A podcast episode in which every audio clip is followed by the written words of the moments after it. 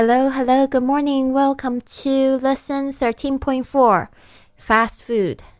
好，今天有这个舌句、实用句，然后不要忘了听到最后有一个非常棒的消息要告诉大家。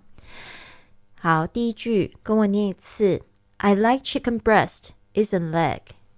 I like chicken breast, isn't leg. 我要鸡胸肉，不要鸡腿。I like chicken breast isn't leg. 2. Please don't put any pickles on my hamburger. Please don't put any pickles on my hamburger.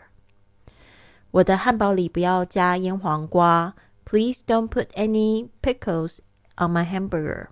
3. No onions on my hamburger, please. No onions on my hamburger, please. 我的汉堡不要加洋葱。No onions on my hamburger, please. 4. The fries will be up in about two minutes. Do you mind waiting? The fries will be up in about two minutes. Do you mind waiting? 薯条还要等两分钟，你要等吗？The fries will be up in about two minutes. Do you mind waiting? Five. Anything else? Anything else? 还要点些什么吗？Anything else? Six. No thanks. That will be all. No thanks.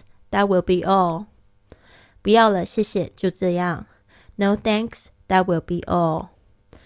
Six, seven. Is it for here or to go? Is it for here or to go? 是要念用还是外带？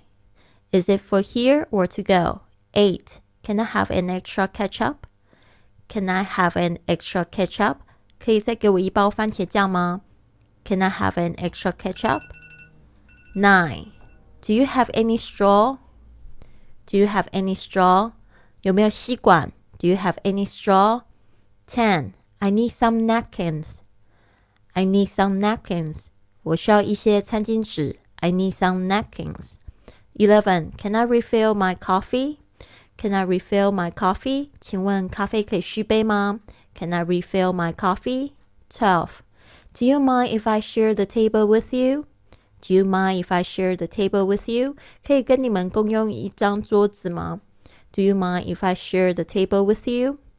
好的，就是这样子。我们新的一期的训练营已经开始招生了，所以呢，你已经可以就是透过我们的公众微信账号“贵旅特”，然后在里面回复文字“训练营”，因为今天也会发一篇新文章，大家可以知道怎么样报名的方法。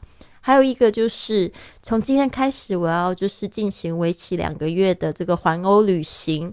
所以，如果你也想要参加我的这个微信的一个学员群，我会在里面直播，就是我这个环欧这个用火车去这个旅行的一些经过，还有就是在车上我用用到的一些这个实用的句子。然后我昨天在宣布我的课程的时候，已经有十一个学员报名了。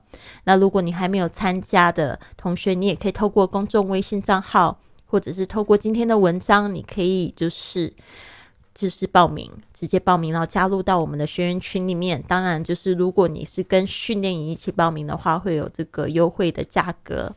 好的，就是这样子。希望你有一个非常棒的一天，赶快赶快。来跟我一起去坐游坐这个火车游欧洲吧。Have a nice day.